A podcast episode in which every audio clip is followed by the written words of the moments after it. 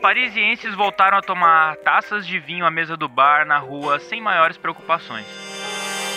Já Madrid se encontra esvaziada pelo verão, com seus residentes fugindo para o litoral para aproveitar a praia. Muitos deles hasteiam a bandeira da Espanha nas janelas das casas de veraneio no País Basco ou na Catalunha. Esse retorno às ruas com uma certa euforia é um retrato de agora, mas poderia ser de 1921, ano que inaugurou uma década marcada pelos ideais de progresso, hedonismo e criatividade. Isso depois que a Primeira Guerra Mundial e a pandemia de gripe espanhola de 1918 interromperam os planos de muita gente.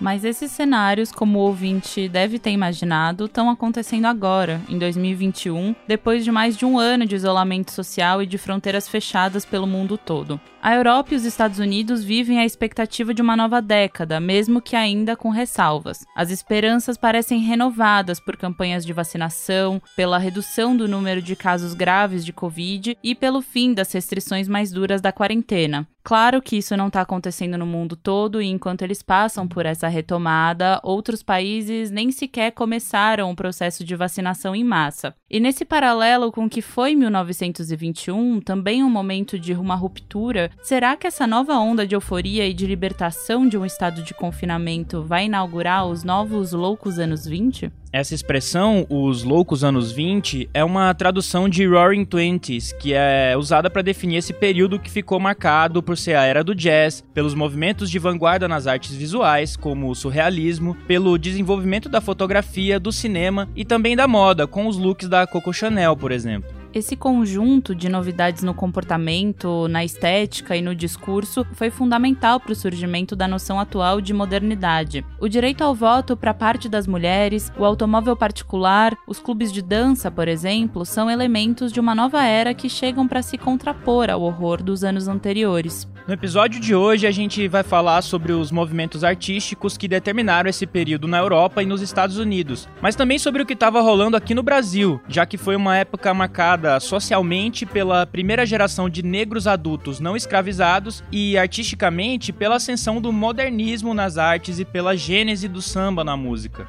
A gente também vai brincar de um exercício de futurologia e debater qual será a cara que esses nossos anos 20 podem ter.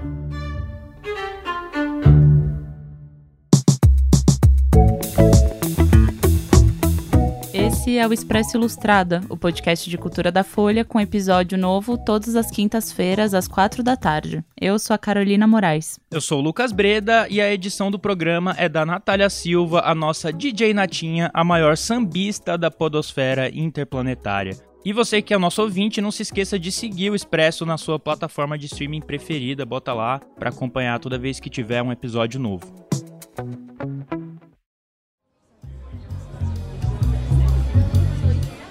Os loucos anos 20, com esse burburinho que tomou conta das ruas, estão sendo relembrados numa exposição no Museu Guggenheim de Bilbao, na Espanha, com mais de 300 obras que tentam sintetizar o espírito de 1920. Tá lá no museu, por exemplo, o Manifesto Dada, de 1916, que tentou definir o que seria o movimento dadaísta, uma espécie de rompimento total com a ordem estabelecida na arte. Uma obra que é bem atrelada a esse movimento é A Fonte, do Duchamp, que é aquele mictório que ele criou, expôs, na verdade, né, em 1917. Isso apesar de não ser uma obra que ele pensou para o movimento dadaísta, né, dele não se definir dessa maneira. Mas os Dada celebram no manifesto que a gente mencionou, um traço pontudo para frente, com um espírito antecipador que marcou várias outras obras dessa época. Isso também está no cinema, como na ficção científica Metrópolis, do Fritz Lang, que divide espaço no museu com o filme Ballet Mécanique, do pintor cubista Fernand Léger, e que é um dos primeiros filmes experimentais de que se tem notícia. A primeira coisa que eu acho que chama atenção nos anos 20 é esse caráter multidisciplinar de muitas correntes artísticas, né? Esse é o Felipe Maia, jornalista que teve na exposição e escreveu uma reportagem sobre os anos 20 e o que a gente pode esperar da nossa próxima década de 20. Pouco a pouco vai se abandonando esses quadros, esses, essas caixas, sejam elas das artes visuais, que nesse momento deixa de ser só as artes plásticas como a gente conhece, né? Passam a ser também a fotografia, o próprio cinema começa a ganhar mais corpo, né? Algo que vem desde 1890 e pouco, que vai começando a se tornar uma linguagem nessa época. Além desse caráter multidisciplinar, o Felipe percebe um desejo de tornar essa arte algo que evoca o futuro, na ideia de que era preciso deixar para trás a crise que assolou todo mundo e pensar em uma nova vida. E aí, quando eu falo disso, eu estou falando especialmente de Europa e Estados Unidos, né? Que acabam sendo o foco dessa exposição. É, então existe esse, esse, essa vontade de evocar um novo e é muito visível isso nas artes, até porque elas se, se encontram muito com a ciência, né? E aí reitera esse caráter multidisciplinar. Então, é, o, é a fotografia, que é um, não deixa de ter um processo científico, industrial ali, o próprio cinema. E tem outras questões também que começam a, a, a entrar dentro do, do, do objeto de arte de muitos artistas, assim como a mecânica quântica e outras questões também, que eu acho que são bem patentes dessa época, eu acho que é o terceiro item que, que eu vejo com muita força, são questões de cunho social que deixam de ser é, celebradas unicamente pelo homem branco europeu. Isso não significa que passa a ser celebrado por, um, por outros tipos de pessoas e populações e, e identidades mas a gente vai ter o início com força do voto do sufrágio feminino, né? É, no caso do Brasil, a gente tem a primeira geração de adultos não escravizados negros. O voto feminino, por exemplo, está refletido nos looks da Coco Chanel que estão na mostra. Sai de cena aquele peso e pompa dos figurinos da Belle Époque e entram vestidos com saias mais curtas, às vezes até com os joelhos já aparecendo. É uma libertação estética, claro, mas é também uma escolha prática para mulheres que agora passaram a viver em cidades cada vez mais movimentadas, que se deslocam cada vez mais. Essa também é a época da transição da criação manual para um modelo fabril, e a fotografia começa a ganhar status de arte com nomes como o húngaro Laszlo Moholy-Nagy, com suas imagens bem geométricas. Ele, inclusive, foi um dos professores da Bauhaus, escola de design e arquitetura que surgiu em Weimar, na Alemanha, em 1919. Essa escola marcou muito o modernismo e influenciou a arquitetura brasileira. Outra coisa que mostra como esse período ele é muito importante para a arte multidisciplinar é que também nessa época outras correntes, outras formas de expressão começam a ganhar um valor artístico, né? É o caso dos móveis, que no formato de cadeiras e mesas, especialmente, estão expostos no museu e também o caso da arquitetura, né, que começa a ganhar uma relevância maior é, dentro das esferas e dos círculos de arte ali. Em 1928 é fundado o Congresso Internacional de Arquitetura Moderna e o Le Corbusier é um dos fundadores. O Le Corbusier, esse arquiteto franco-suíço, que vai influenciar muito o trabalho do Niemeyer. Então, isso dá uma outra dimensão de como essa década acaba ecoando nos anos seguintes, né? Uma das curadoras da mostra disse ao Felipe que a ideia da seleção de obras era se afastar daquelas festanças desenfreadas que viraram meio que um clichê da época e aparecem, por exemplo, no Grande Gatsby, o romance do F. Scott Fitzgerald que virou filme estrelado pelo Leonardo DiCaprio. Isso porque essa é uma visão restrita e formulada somente pelos Estados Unidos, que inclusive foi o país de onde surgiu o termo, né, os loucos anos 20. E não dá conta de mostrar as mudanças sociais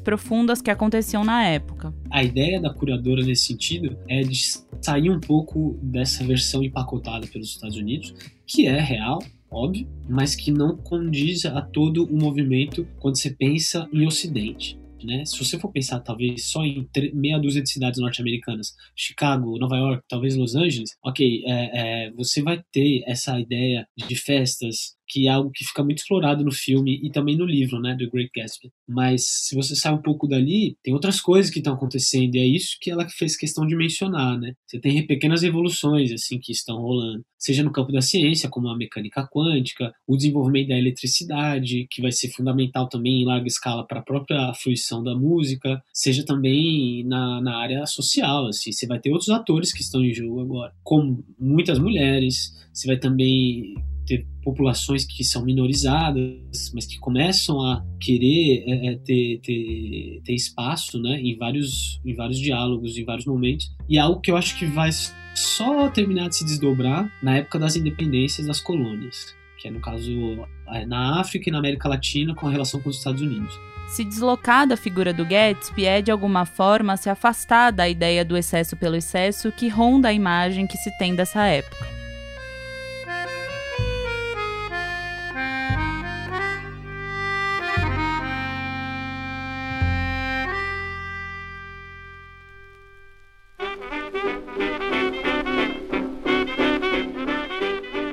Entender melhor o que foi esse período, poucas coisas caracterizam tão bem a força dos movimentos culturais da década de 20 quanto a música. A gente está ouvindo o primeiro disco gravado e assinado pelo Louis Armstrong, o Louis Armstrong and His Hot Five. Tanto quanto o jazz, que aflorava nos Estados Unidos naquela época, essa gravação diz muito sobre a própria indústria fonográfica. Os anos 20 são marcados pela ascensão do rádio, que não só popularizou de um jeito inédito o acesso à música, mas influenciou até mesmo o jeito que ela era feita. Pro Felipe Maia, nada define tão bem a década de 1920 quanto a música. É, a música, eu acho que ela é muito importante na década de 20 como um, um, espaço de expressão de várias dessas artes e vários desses atores. Assim. Eu acho que a música acaba cumprindo um papel muito interessante ali nessa época de, de ser gregária, de ser ponto de encontro para tudo isso. Assim e pelo menos em termos do hemisfério norte, a música dos anos 20 é o jazz. Esse ritmo nasceu em Nova Orleans, terra do próprio Louis Armstrong, mas naquele período já estava se expandindo para lugares como Chicago e Nova York. É interessante que essas são exatamente as cidades por onde o Armstrong passou naquela época. E o jazz deixava de ser aquela música totalmente regional de Nova Orleans e passava a ganhar um caráter mais popular. E isso acaba também atraindo a Europa e vai influenciar muito a Europa que antes vinha numa tradição de músicas de câmara e também músicas urbanas ali, mas muita coisa de, de elites, de salão, que deixa de ser de, deixa de ser isso ali na década de 20 e começa a espraiar para outras pessoas, outros públicos. Os clubes de dança, né, eles começam a ficar famosos nessa época. Então é o mesmo dizer, bom, nessa época então foi inventada a balada, né? Porque as pessoas iam para curtir uma festa, escutar um som, e, e, e, no caso o som pop dessa época era o jazz. Além disso, eu acho que o jazz ele era a grande música de vanguarda no campo popular, assim.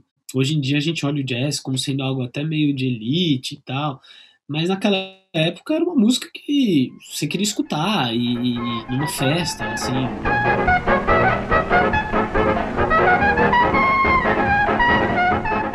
Durante a década de 20, foram vendidos mais de 100 milhões de discos só nos Estados Unidos, um número sem precedentes numa indústria que ainda engatinhava. A maioria desses discos era de jazz e um dos maiores vendedores era justamente o Louis Armstrong.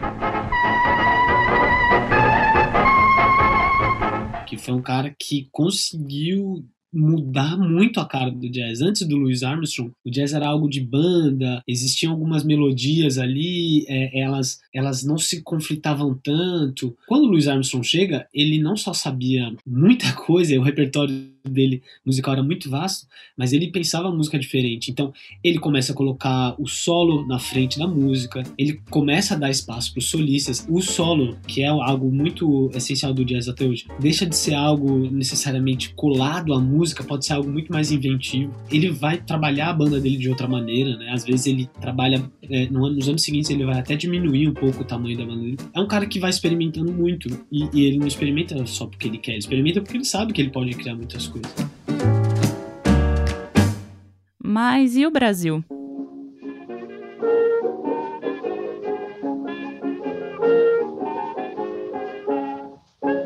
O chefe da folia pelo telefone manda me avisar. Pelo telefone é considerado o primeiro samba a fazer sucesso na história. Ele foi registrado em 1916 pelo Donga, um músico seminal do samba, e pelo Mauro de Almeida, um jornalista. Mas olha como mesmo a origem dessa música dialoga com o que a gente estava falando. Ela foi registrada por duas pessoas, mas muitos contemporâneos já reclamaram dizendo que era uma composição coletiva, criada nos famosos encontros na casa da tia Ciata. A tia Ciata era uma cozinheira e mãe de santo que promovia essas reuniões na casa dela, considerada o berço do samba no Rio de Janeiro. Bom, seja como for, o Donga e o Mauro registraram a música num ato, digamos assim, moderno. Isso porque a música popular antes tinha essa coisa da composição coletiva, que ficava conhecida nas ruas, sem um grande nome assim por trás. Hoje, os compositores populares registram as músicas que eles escrevem, né? Eles têm o poder de liberar ou impedir o uso dessas músicas e lucram com os direitos autorais dessas canções. O Martinho da Vila costuma usar o termo Santíssima Trindade para falar do que ele trata como os fundadores do samba. Para ele, essas pessoas são o Donga, o João da Baiana e o Pixinguinha. Donga e Pixinguinha eram os integrantes dos Oito Batutas, grupo que tocava machiches, tangos brasileiros e o chorinho. Bom, só lembrando que o samba não era exatamente um estilo musical tão estabelecido nessa época ainda. Os Oito Batutas fizeram um turnê na Europa justamente nos anos 20, quando Louis Armstrong também passou por lá. Tem uma lenda de que rolou o um encontro do Pixiguinha com o Louis Armstrong, mas isso é só especulação e os historiadores não confirmam. Mas independente desse encontro físico ter acontecido, é, os dois estavam ali, dois ícones dessa música moderna, vivendo na mesma época e eventualmente no mesmo espaço. E o Pixinguinha foi em 21 fazer uma turnê na Europa com os Oito Batutas que era a primeira banda tipo exportação do Brasil, porque nessa época a gente tem essas músicas urbanas brasileiras sendo alçadas a símbolo. Existe um conflito muito grande, né, ali entre algumas elites que falam, bom, essas são as nossas músicas, essas são as músicas que a gente vai mostrar para o mundo, essas músicas que vêm da rua, uh, os seresteiros, a gente da serenata, esses caras que vêm e pegam as músicas europeias e fazem uma coisa louca, é isso? Mas existem outros que estão adorando aquilo. O próprio Mário de Andrade é um cara que vai celebrar muito isso nos seus primeiros livros sobre música. E, bom, dito e feito, os oito batutas vão para a Europa e chegando lá, o Pixinguinha também descobre muitas coisas e eles maravilham muitos públicos lá. Só que isso nem passa perto do que a exposição celebra. Tampouco passa perto da exposição a Semana de Arte Moderna de 22 ou qualquer outra vanguarda que não seja europeia e norte-americana estadunidense. Em 1919, o Brasil também viveu um carnaval homérico que entrou para a história como o maior de todos os tempos. Ele aconteceu praticamente nos escombros deixados pela devastadora gripe espanhola, que matou 50 milhões de pessoas no mundo. Era também a época do pós-guerra, e foi naquele carnaval que o tradicional cordão da bola preta desfilou pela primeira vez. Quem não chora não mama, segura meu bem, a chupeta. Lugar quente é na cama, ou então no bola preta. E se hoje a gente pode dizer que o carnaval é essa instituição nacional, ele dificilmente se tornaria o que é sem os anos 1920. Os sambistas do Estácio, no Rio, fundaram a Deixa Falar em 1928, fornecendo as bases para as escolas de samba atuais. Exatamente em 1921, em Olinda, o Bloco do Cariri acelerava e dava novas nuances ao frevo.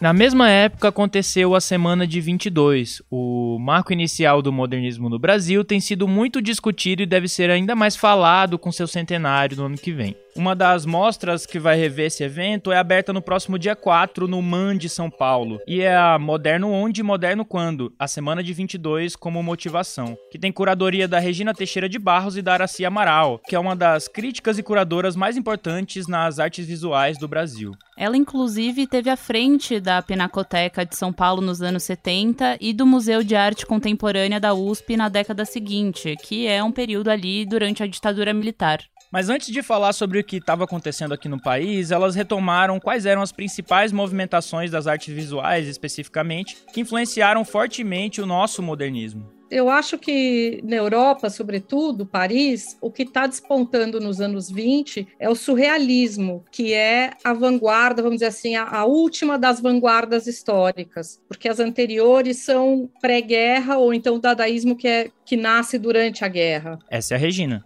E nos anos 20 você tem o surrealismo, basicamente, na França, e muito do retorno à ordem também, né? a guerra gera, vamos dizer assim, uma revisão daqueles valores, aquela vontade de inovação que havia pré-guerra, há uma revisão e os artistas começam a repensar Uh, vamos dizer assim, a colocação deles no mundo. Quer dizer, a proposta deles é muito mais olhar para o que eles já têm, olhar para um passado, olhar para a tradição, olhar para um certo, vamos dizer assim, nacionalismo, entre aspas, do que propriamente propor grandes revoluções, né, Araci? É porque eu acho que é, o cubismo, para eles, já é uma fase passada, entende? Essa é a Araci Amaral. como a Regina colocou, o dadaísmo acontece bem no centro da guerra. Agora, a guerra dá uma sacudida violenta neles, entende? Então, os novos valores que surgem surgem também movimentados assim pela presença, digamos assim, da música, sobretudo da música de, de origem afro, que vem dos Estados Unidos e invade maciçamente a Europa e o mundo inteiro, entende? Não é à toa que a Josephine Baker tem um grande sucesso lá, que, enfim, é um momento de novas tendências, mas para eles foi uma sacudidela em função de uma guerra que foi muito mortal, a Primeira Guerra Mundial, violenta e que sacudiu, inclusive, as tradições e as convenções que existiam no pré-guerra, entende? Não é a gripe espanhola apenas, não, mas a guerra foi muito violenta. Tanto que muitos artistas, inclusive o próprio Delaunay, os artistas que não foram lutar na guerra ficaram discriminados uh, porque não participaram dessa conflagração que foi tão mortífera. Então, quando aparece, digamos, uma exposição como a exposição de 1925, que vai seria, digamos assim, o ápice do Art Deco na Europa? O Art Deco é um estilo bem marcante da década de 20 na Europa, que usa várias formas geométricas e ornamentais com caráter bem decorativo e um tanto glamuroso mesmo. Mas a gente já volta a ele. É uma espécie de movimento de acomodação, de, digamos assim, de modismo, como a Regina colocou, assim, é um retura mais ordenado, mas é simultâneo com essa presença da música afro, da presença norte-americana, que vai entrar também de chofre nas grandes capitais europeias, em particular em Paris, né? que ditava a ordem também para o Brasil, do ponto de vista de figurino. Essa exposição de 1925 que Araci Amaral falou é a exposição de artes decorativas em Paris que marcou esses anos 20 europeus e inclusive deu nome ao Art Deco, ele é uma abreviação, né, de artes decorativas, virou esse arte deco que a gente conhece. E esse é um estilo seminal da semana de 22 e foi catapultado aqui no Brasil principalmente pela família Gomes de Graz. O John Graz inclusive participou, né, da semana de 22. A obra Mulher com Galgo, que é uma areografia feita em veludo da Regina Gomes de Graz, traduz bem essa influência do art deco na produção brasileira. Essa tapeçaria marca bem as formas geométricas com linhas retas para dar uma forma e uma cena de uma mulher com galgos, como o título da obra indicada com tons bem alaranjados. Essa mulher é retratada no controle da situação, sendo respeitada por esses cachorros. O corpo é bem retilíneo e a cabeça, que não tem uma marcação de cabelo aparente, sugere com um corte bem curtinho, é, isso retoma toda a ideia dessas mulheres que reivindicam o voto e uma nova estética das roupas e dos cortes de cabelo. Eu acho que no Brasil existe justamente uma, um questionamento do que havia do ponto de vista governamental. A princípio, digamos assim, os modernistas não se manifestaram politicamente a partir de meados da década de 20, ou se você quiser, a partir da revolta do Forte de Copacabana, em novembro de 22, mas depois a Revolução de Isidoro Dias Lopes em São Paulo, em 24, a partir da, da, do grupo que vai se entranhar pelo Brasil, formando a coluna Prestos, há toda uma insurreição inovadora que não existia, por exemplo, até 22. A Revolução de Isidoro Dias Lopes, que Araci mencionou, é também conhecida como Revolta Paulista de 24 e foi motivada por um descontentamento de militares, principalmente com a concentração de poder nos políticos de São Paulo e Minas, aquela famosa política do café com leite. E a Revolta do Forte de Copacabana, em 22, queria derrubar o governo e marcar uma insatisfação com a eleição para presidente. Há uma insurreição, inclusive, por parte de escritores, de poetas, de pintores, mas que para os artistas plásticos, na verdade, só vai se revelar no fim da década.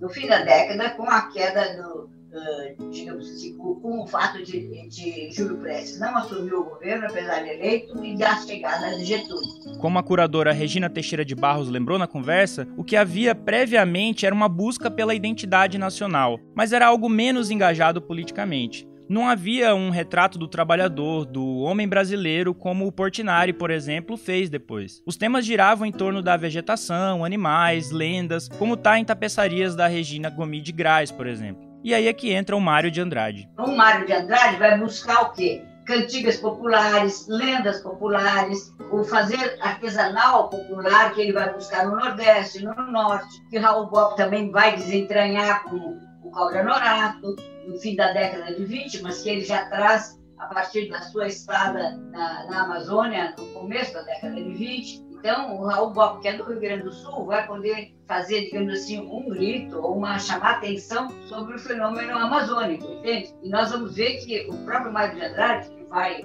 subir para o Nordeste, vai a Amazônia, vai trazer uma Cunaíma, como diz um dos autores que escreve no nosso catálogo, o Alden, Alden Figueiredo, ele diz que Mário de Andrade foi procurar um indígena e encontra um negro na Amazônia, que é o Macunaíma, entende? Então, há uma, uma, uma busca de raízes nossas na segunda metade da década. Depois, com a chegada, digamos assim, desses momentos, desses momentos de levante e subordinação em, em relação à realidade que a gente vivia aqui da política do café com leite, os artistas vão tomar uma posição, insuflados inclusive pelo exemplo que ocorria na União Soviética, e vão se tornar artistas de direita ou artistas de esquerda e muitos artistas que eram apáticos ou que eram meio de direita, no caso do Oswaldo de Andrade, vão se tornar artistas militantes, nem que fosse por um rápido momento, entende? Nem que fosse subitamente, depois vão voltar a ter uma atitude de esquerda ou de centro-esquerda para o resto da sua vida. O onde e o quando do título da mostra Man se referem justamente aos dois principais debates dessa seleção de obras. Em vez de tomar a semana de 22 como esse divisor de águas entre o que era velho e o que era novo, né? As curadoras propõem que o modernismo no Brasil se instaurou num arco bem mais amplo de tempo, que vai do começo do século até meado do ano 1937. Já o onde se refere justamente à importância de outras localidades do país nessa construção, que extrapolam muito a figura central em que o Sudeste e especificamente São Paulo foram colocados. O que acontece é que vários artistas de procedências diferentes acabam passando pelo Rio de Janeiro nessa época, como o Vicente do Rego Monteiro, de Recife, e do Ismael Neri, de Belém. E em outras grandes cidades do país, como Salvador e Belo Horizonte, também pipocavam movimentos das artes visuais e principalmente da literatura que apontavam para esse desejo de renovação da época que a gente já comentou. Bom, todo esse movimento modernista se volta principalmente para a figura do popular, muito influenciado pelo que acontecia na Europa, pela música afro dos Estados Unidos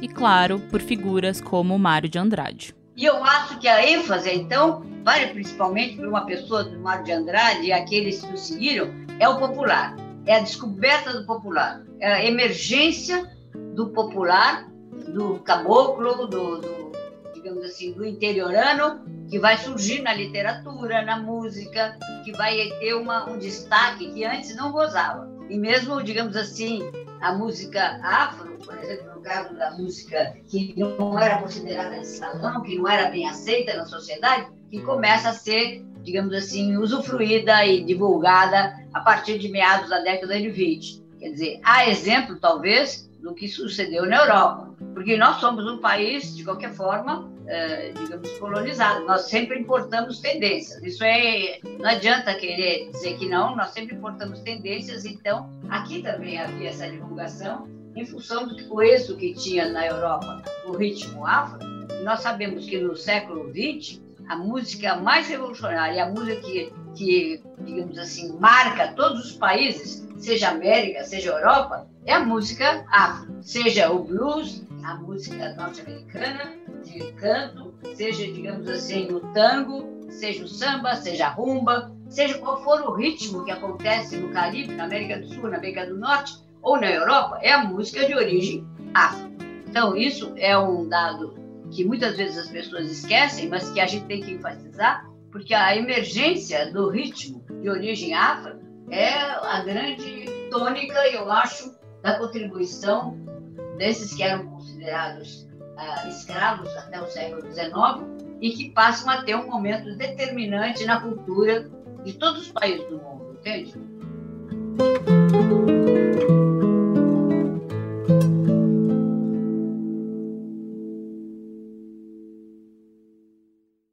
Agora, no que tudo isso pode ajudar a gente a pensar no que vem nos próximos anos 20? Será que vão ser loucos também? Se a gente for parar para pensar num esboço do que pode vir pela frente nas artes, ou no cinema, ou na música, enfim. Esse aí é o Felipe Maia de novo. A década de 20 na Europa e nos Estados Unidos que é essa década celebrada nessa exposição, e querendo ou não, é muito referencial para todo mundo, é uma década que ela vem alimentada por três fatores muito importantes: a democracia liberal, a ideia de um progresso, e um progresso industrial, científico, mecânico, e também é, é, a vontade de, de, de, viver, né? um certo hedonismo. Assim. Tudo isso só acontece porque Europa e Estados Unidos vivem um momento de muita bonança econômica e, e, e de certa tranquilidade política nesses anos, né? nessa década. Depois é que vai começar a degringolar tudo com a crise de 29, o nazismo e tudo isso que a gente conhece. É, mas esses, esses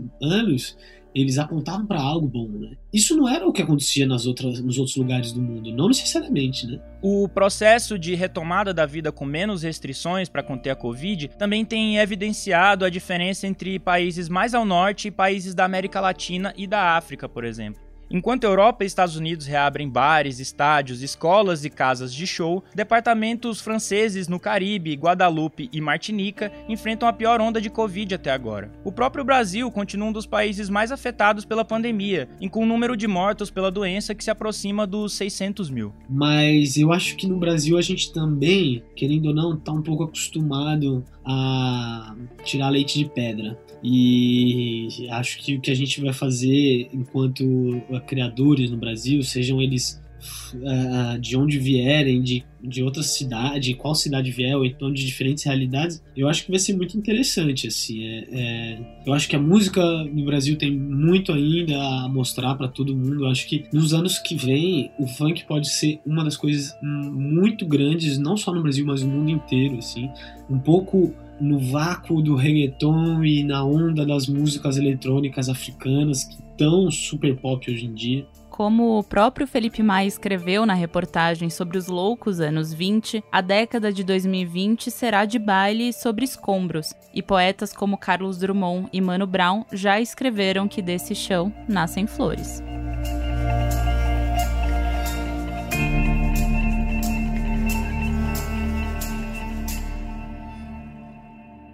Mas fica aí que a gente ainda tem as dicas da semana.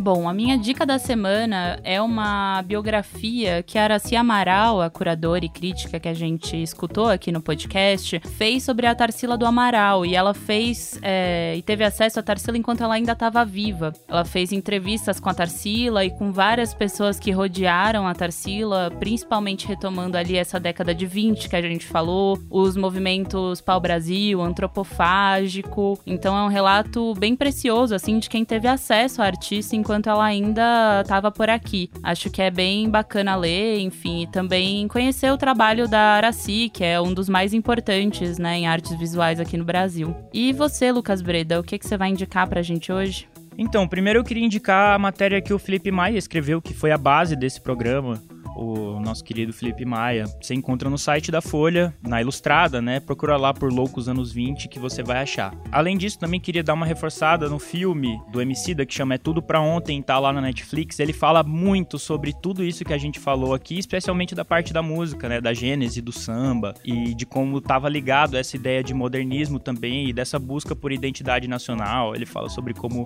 o Mário de Andrade é o modernista preferido dele e tudo mais. Então, queria indicar mais um disco também chamado Gente da Antiga. É um disco que tem o Pixinguinha, a Clementina de Jesus e o João da Baiana. Que, enfim, o Martinho não fala da Clementina na Santíssima Trindade dele, mas ela deveria também ser inclusa nesse, nesse hall aí de sambistas dos primórdios. E dá pra ter uma noção de, desse samba, assim, pré-anos 60, anos 50, que depois veio o samba canção, é, o, o, samba mais, o samba enredo, né? Começou a ficar mais popular, o samba do samba de roda também. Aí depois veio o Cacique de Ramos e, enfim, o resto é história. Mas esse samba, assim, da Gênese mesmo, mais antigo, esse disco é um disco que reúne bem, esse que dá pra, dá pra sacar bem como era o samba ali no, na primeira metade do, do século passado. E é isso, né? Muito bem. Inclusive, a reportagem do Felipe dá uma vontade de visitar essa, essa exposição em Bilbao. É, então, e dá mais vontade ainda, na verdade, de um carnavalzinho, né? É isso que é complicado. Ah, não. Mas isso eu não quero falar pro nosso ouvinte, porque eu já tô sofrendo o suficiente, Breda. A gente não precisa fazer isso com os nossos ouvintes. É, não, e vamos deixar claro que, assim, a gente nem sabe se vai ter carnaval ano que vem, a situação da Covid não tá nada tranquila aqui no Brasil, então todo mundo dá uma segurada, usar máscara, Se vacinar. seguir nessa mesma toada, né? É isso aí. Esse foi o Expresso Ilustrada, o podcast de cultura da Folha, com episódio novo todas as quintas às quatro da tarde. Eu sou o Lucas Breda. E eu sou a Carolina Moraes e a edição é da Natália Silva, nossa DJ Natinha. Até mais.